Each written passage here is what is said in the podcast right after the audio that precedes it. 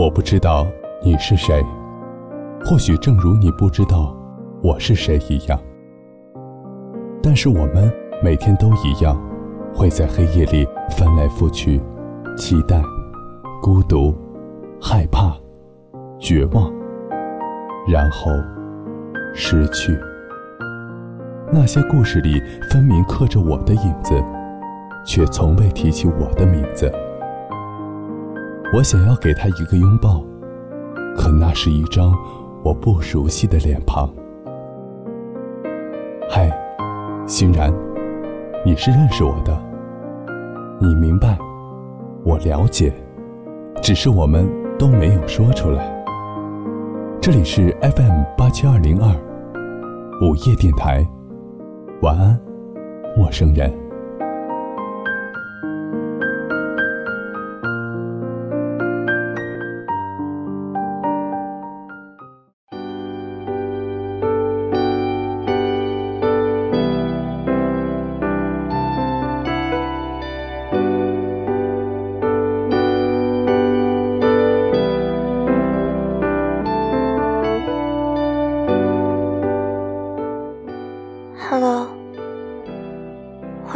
家在周六的晚上准时收听我们的 FM 八七二零二午夜电台。晚安，陌生人。我是这里的主播欣然。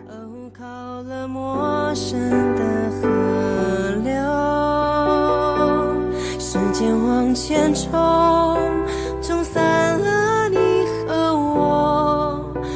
散心跳脉搏，回忆起放窗口，粉刷好久无言的巷口。跟青春有关的，都在跟我们一一告别。球场上退役的英雄们，国家队员一个也不认识。屏幕里的恋人们衰老，通通都跑去做了综艺节目。纪念活动越来越多，周年数字越来越大，电影票房越来越高。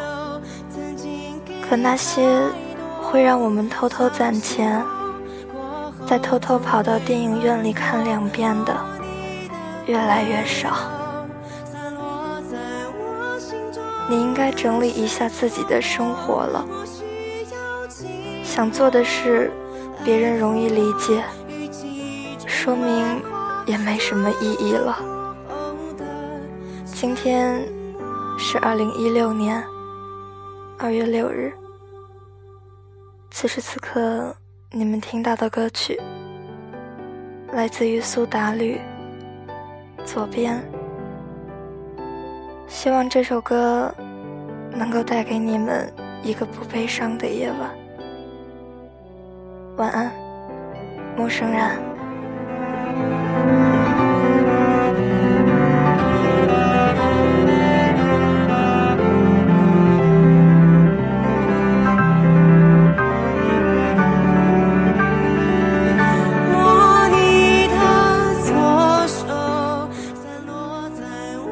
都不擅长告别，所以分开时悄无声息，就像是雪人刚过完了新年，就会一个人拥抱大地。最近怎样？你失去了兴趣，在干嘛呢？我也不好奇。两个人有时差，一个人过四季。辜负越来越冷淡，经不起单曲循环；牺牲越来越谨慎，等不到日夜守望。后来已经很难掉眼泪了。这是奔波的时代，比起大哭一场、大病一场更容易。其实。我多想告诉你我也曾经想过不再让你孤单。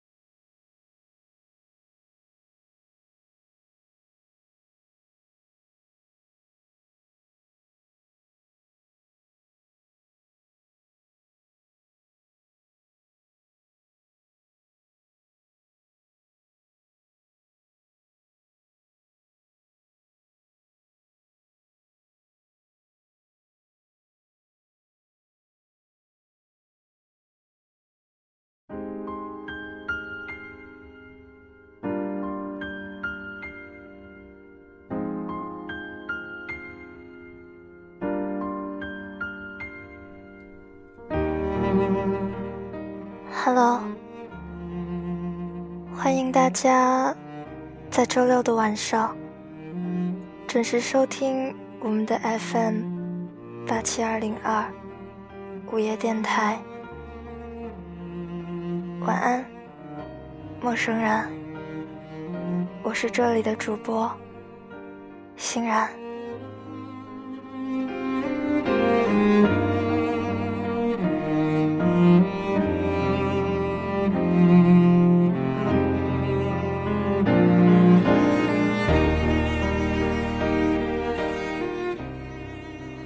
凌晨两点半，闹钟响了。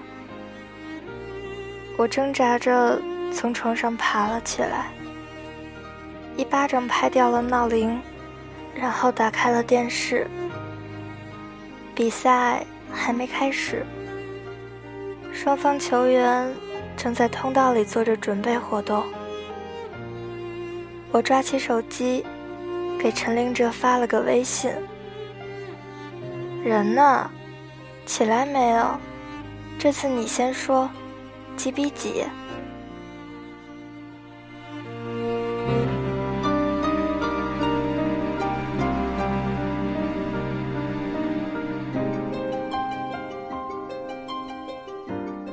这次他很快就回复了我。我点开一看，不是比分。他回了一张图片，照片里，他穿着 C 罗的球衣，坐在看台上，满脸笑容的冲我竖着中指，身后是一片白色的海洋。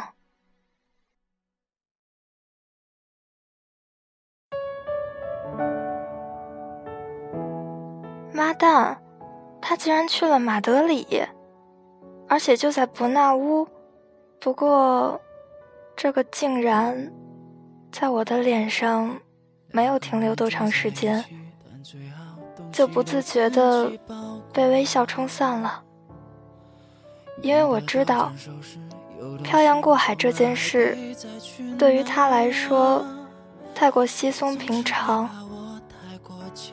我其实有点羡慕他，我也想去看梅西踢球。但毕竟，上课上了这么久，我连假都没敢请过。其实，我和大多数在这个星球上生存的人一样，都在被周围的环境所困惑，像是磁铁一样，牢牢地吸附在上面，动弹不得。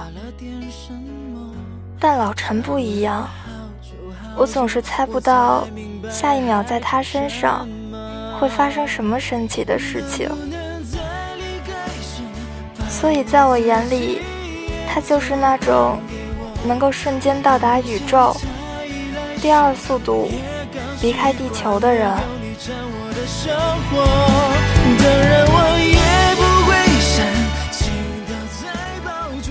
初中的时候。我和老陈的学校就隔着一座天桥。那时候，他喜欢在周五来我们学校打篮球。刚开始，他说因为我们学校没有足球场地。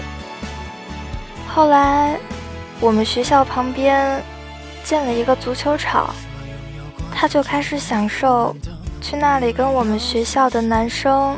竞技水平比较，他说他喜欢挑战。老陈踢起球来特别专注，每次跟他聊天，感觉他还挺安静的，但踢起球就像是在打仗，因为一走上球场，他就把自己想象成一名军人，在前方冲锋陷阵。完全投入的样子，就像是在模拟他的另外一种人生。不过后来他跟我熟了，有一天突然就告诉我，其实他来这里踢球的真正目的，是因为我们学校漂亮的女生比他们学校多很多。我说，那你每次来？怎么就光踢球？我也没见过你追啊！他当时很不屑地看了我一眼，说：“追，在我这里，爱情从来都不是追，都是相遇，不是追击。”有些话真的没有必要非得拆穿。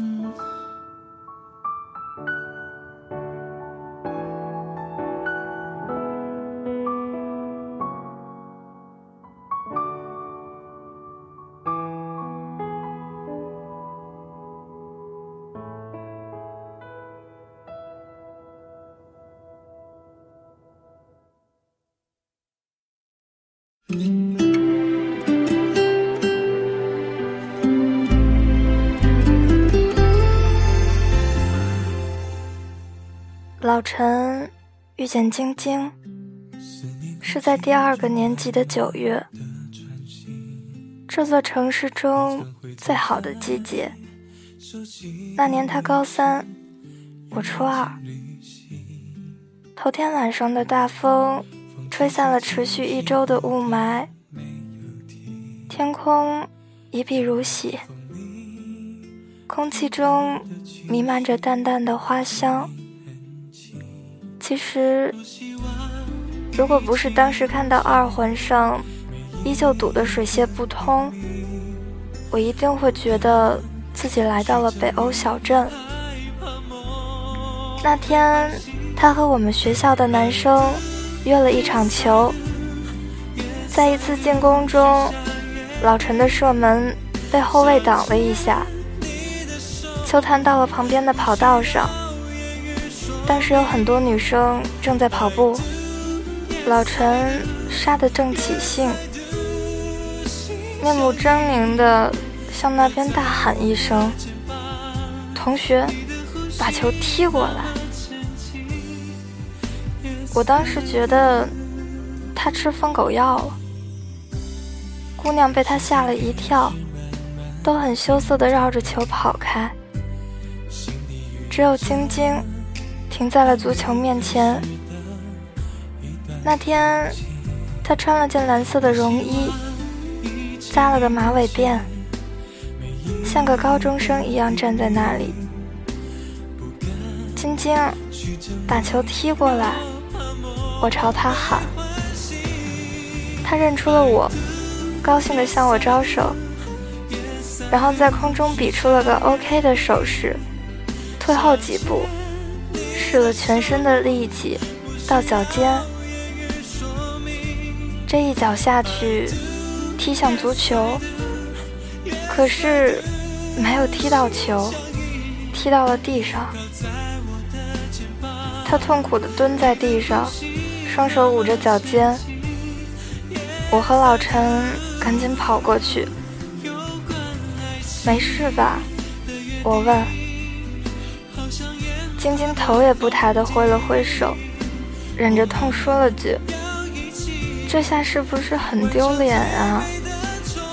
我一边扶他，一边跟老陈说：“你边待着去，我送他回宿舍。”陈林哲一下来了精神，很严肃地对我说：“那不行，你一个人送他，我不放心。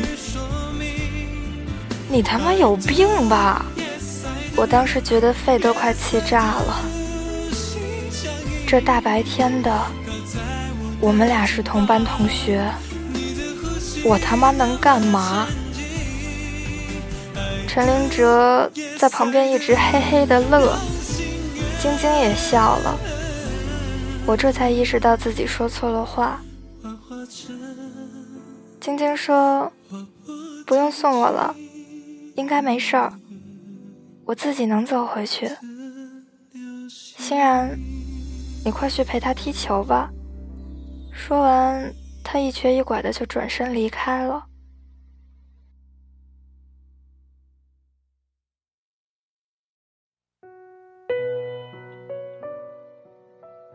陈林哲这时候忽然开始抽风，望着他的背影。哎，同学，你叫什么名字啊？张晶晶。晶晶回过头，莞尔一笑。再次回到球场后，陈林哲没有了往日的大杀四方的气势，整场形同梦游。像是对方派来的卧底。不过在随后的几天，他也没有向我打听有关于晶晶的任何消息。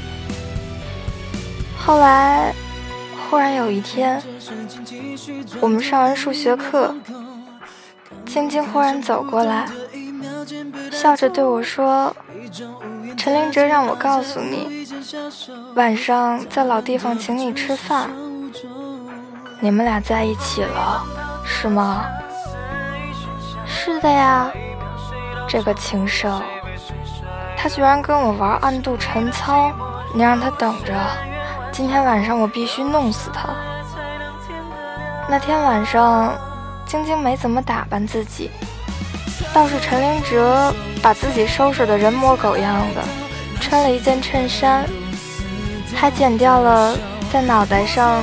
顶了好几个月的鸡窝，整个人变得精神抖擞。我当时就想，世道真的变了，男人才会为悦己者容，女人是见谁都得化妆。我对他说：“你应该好好的感谢我，让疯子一样的你遇见了风一样的女子。”陈林哲。笑的眼睛眯成了一条缝，只顾和我碰杯。我喝水，他喝酒。在我的印象里，这就是他唯一一次在我插他的时候没有还嘴。晶晶确实是风一样的女子，她不算漂亮，圆圆的脸蛋，身材微胖。但让人看着特别舒服。我们班当时一共十几个女生，她必须是班花。但男生们在另外两个女生上，到底是谁选副班花的问题，产生了分歧，并且迅速的划分成了两大阵营，一直到毕业，双方都没有和解。就在我们班争斗激烈的时候，隔壁班里的学霸就已经开始对晶晶展开了攻势。学霸他们班的女生比我们班要多得多，也不知道他们怎么想的。可是，就即使是他们班的班花，都当不了我们班的副班花。但是学霸说了。这和长相没有关系，他只是坚信兔子不吃窝边草。我也坚信他这辈子只是个兔子。后来，学霸自认情场高手，在完成走访调研等一系列前期准备后，迅速展开行动。但是眼看着他所有计划。就要实施完毕了，晶晶还是无动于衷，把他送的东西全都给退了回去。学霸没有轻言放弃。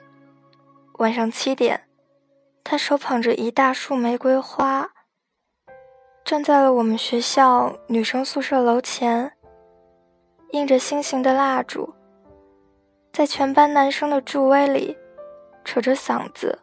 向晶晶表白，喊声惊天动地，最后惊动了学校的保安。但是自始至终，晶晶都没有出现。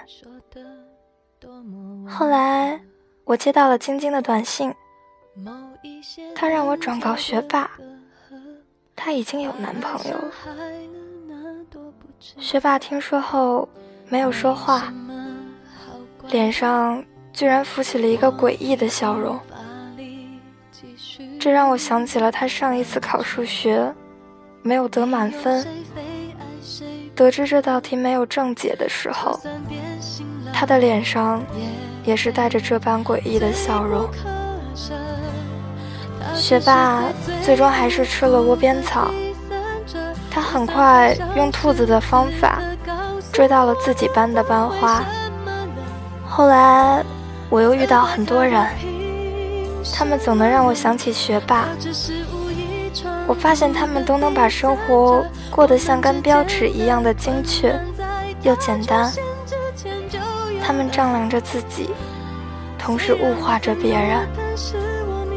爱情在他们看来好像没有什么柔美，不过是挡在人生道路上，等待着被征服的一座山而已。而让我难过的是，也就真的有人甘愿丢弃这自由的灵魂，把自己变成猎物或者商品，等待着他人挑选和追逐，并以此为浪漫。他们好像并不知道，这些看似浪漫的举动，炫技多于真情。他能为你点燃心形蜡烛，也会在别的女孩面前单膝跪地，送上鲜红的玫瑰。我不知道别的女孩知不知道，但晶晶一定知道。我问她：“老陈怎么追的你？”晶晶笑着说：“你怎么不去问他？一定是他害羞，是不是？害羞？”他哪里害羞了？我说咱俩说的是一个人吗？我才懒得问他呢，问他干嘛？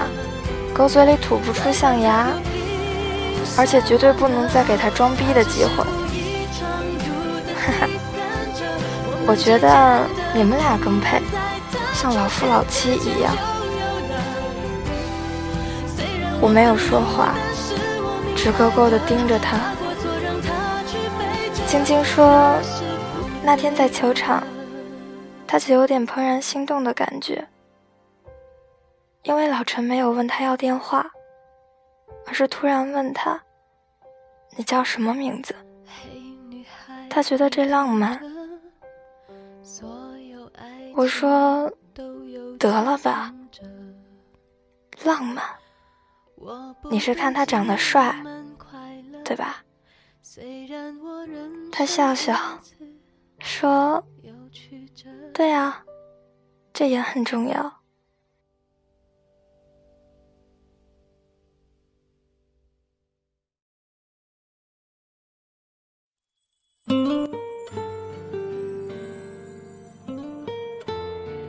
他说：“最好的爱情都是遇到的。两个人可能有出发早晚的区别，但终究是遇到的。”当天老陈回去，在人人上加了他的好友，然后他们两个一直就在聊天。那一个月，他们都特别开心。他觉得这个男生好特别，他就坐在宿舍的电脑桌前，好像领略了一个全世界。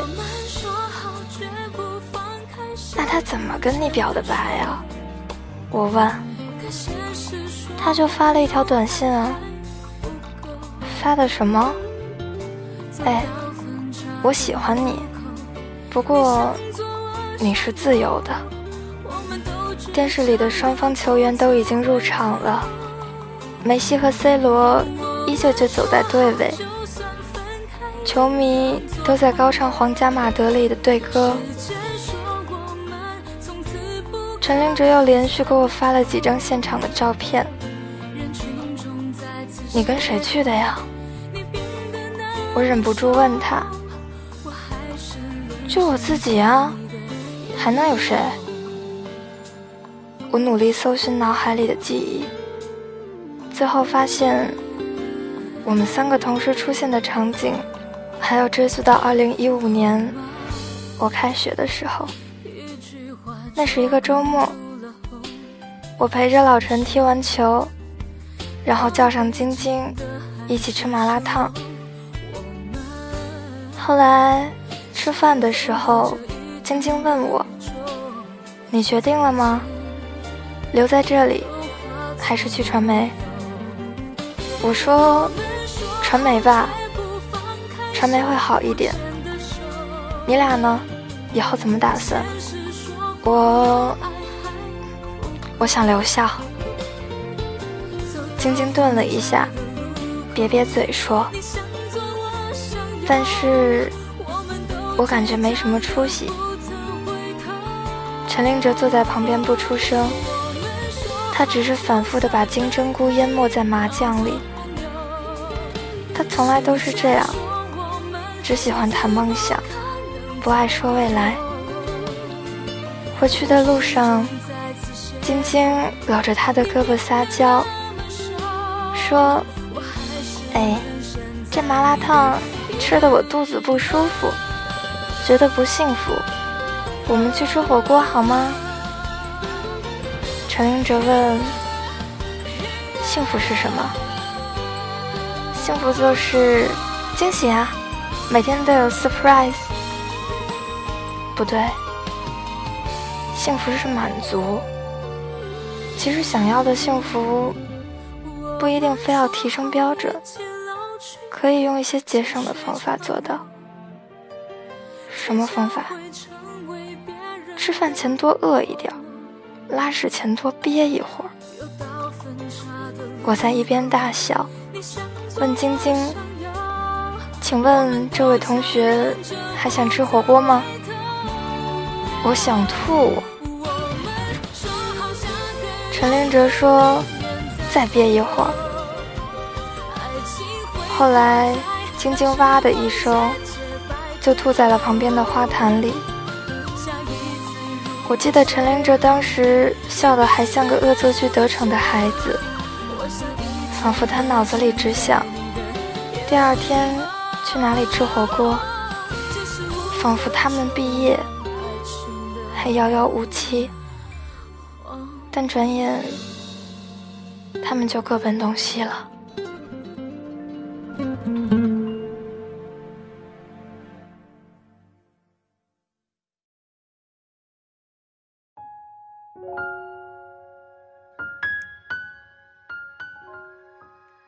现在回想起来，毕业像一场瘟疫，仿佛在肆虐着整个花园。有的花枯了，有的离开了，像蒲公英一样。每年这一天都有爱情死去，他们每个人都哭得脆弱又敏感，哭着哭着就笑了，笑着笑着又哭了。我当时崩溃，在想未来，一筹莫展，整个人都陷入了前所未有的恐慌。我感觉自己的人生随时都有崩盘的危险。就在这时候，老陈告诉我，他和晶晶分手了。我没有回他，却听着手机流眼泪。其实人总是很奇怪的，往往喜欢把最美好的期待寄托在他人身上。我在初中交过三个男朋友，到现在我都不记得他们的样子了，只记得分手的时候，他们给我发了一模一样的短信：“我们还是做朋友吧。”但是我还是为老陈难过，我说不出为什么。其实他俩很狗血，就忽然分了。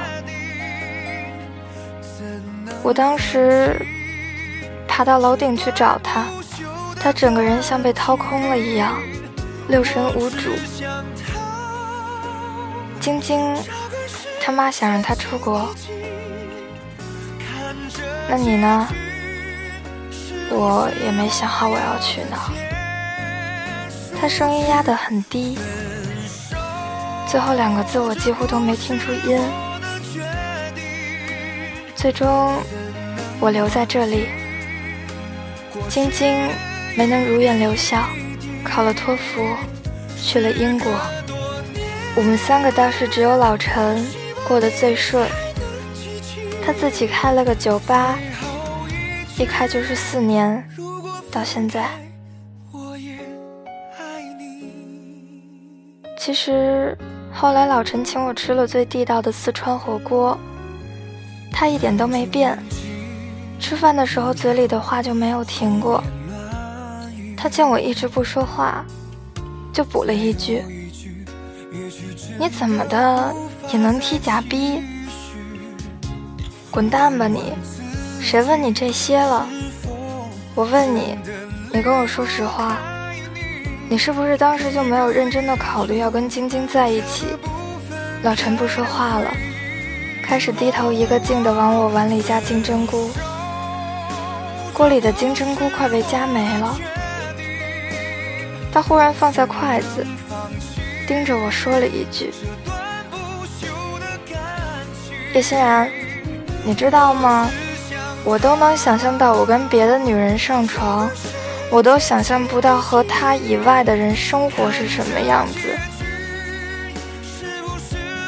就只有那么一刻，我忽然想拍案而起，问他一句：到底他妈是为什么呀？但是很快，那种无力感就贯穿全身，把我死死地摁在了凳子上。人们总喜欢说爱情面前现实不堪一击，但那一刻我忽然意识到，不是爱情脆弱，而是我们太渺小了。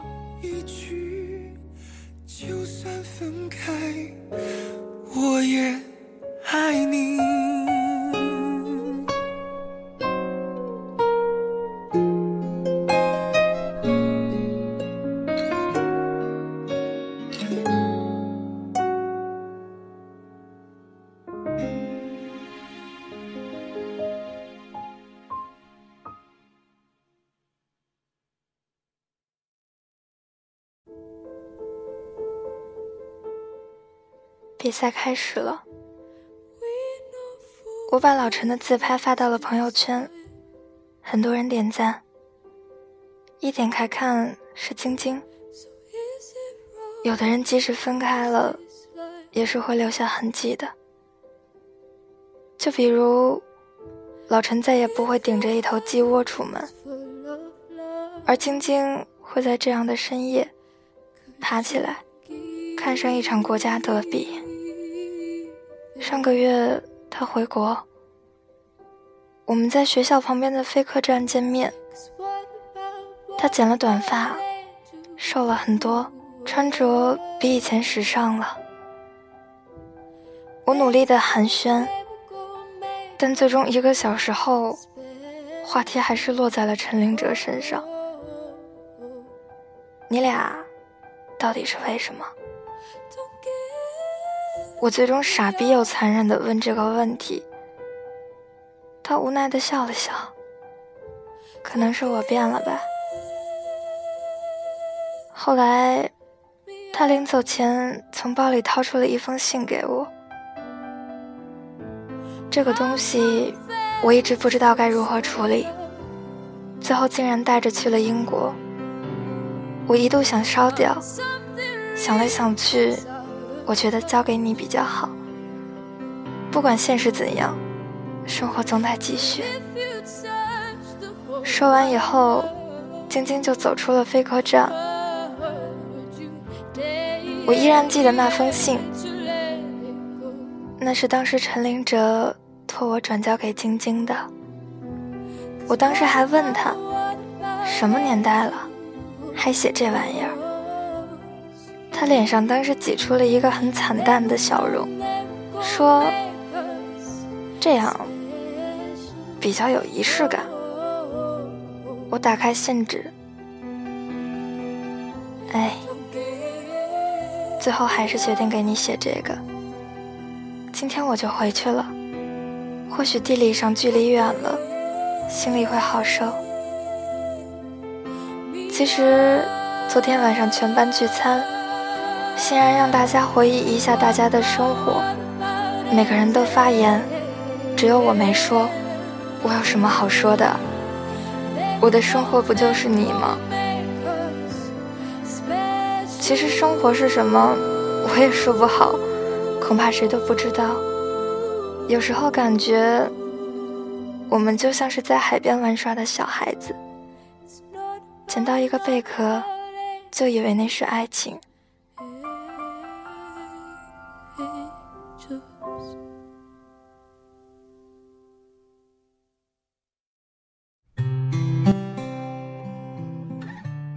我们就那么简单，为他哭泣，为他欢笑。但其实爱情，不是这个漂亮的贝壳，它是那旁边安静浩瀚的大海。它就躺在那里，我无从感知，也无力掌控。但我知道我看见它了。我愿它不是条件的映射，不是弱者的联盟。不是世俗的结合，不是他人眼中的风景，而是在那个阳光明媚的下午，很高兴见到你。晚安，陌生人。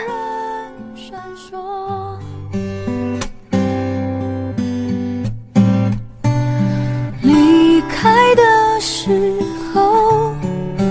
有些话没亲口说，再多的承诺，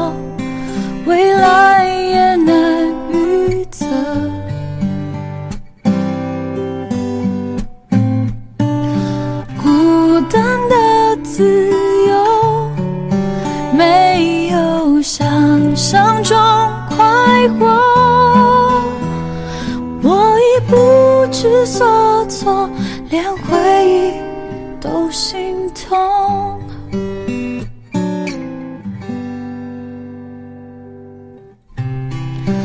你说耐心等候，就算心里百般舍不得，还是要放开手。